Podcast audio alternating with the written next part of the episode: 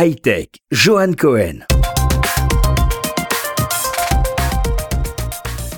Bonjour, cette semaine encore, nous allons vous parler de start-up israéliennes. Et oui, comme euh, la précédente chronique, vous avez été nombreux à nous redemander quelles sont ces start-up israéliennes qui vont marquer la fin d'année 2015 et la prochaine année 2016. Alors voici les suivantes. Taste Ferry, mon petit coup de cœur, car pour sûr, on va en entendre parler dans les prochains mois.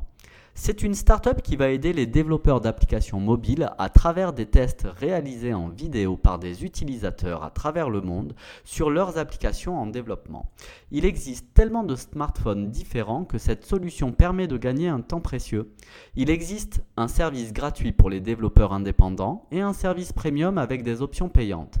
Remarqué par Google, TestFerry compte déjà plus de 10 000 développeurs et a récemment été invité à la dernière Google I.O. Et pour finir, je vais vous parler de Fitness 22, un ovni dans le monde du développement d'applications mobiles. La promesse de cette application est très simple aider les débutants en course à pied en leur proposant un coaching personnalisé qui leur permettra de courir 5 km ou 30 minutes de course avec des entraînements étalés sur 8 semaines. Ce sont des dizaines d'applications de coaching sportif que Fitness 22 a réalisé.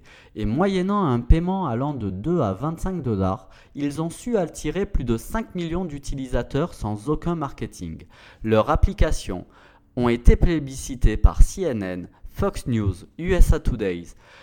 L'application, grâce à sa gamification, permet de progresser dans ses entraînements.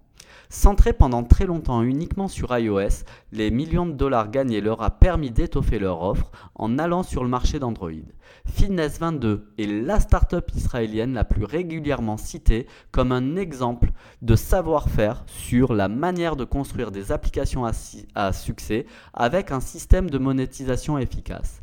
N'hésitez pas à prolonger cette chronique en allant réécouter les précédentes chroniques disponibles sur le site internet de RCJ. Merci et à bientôt.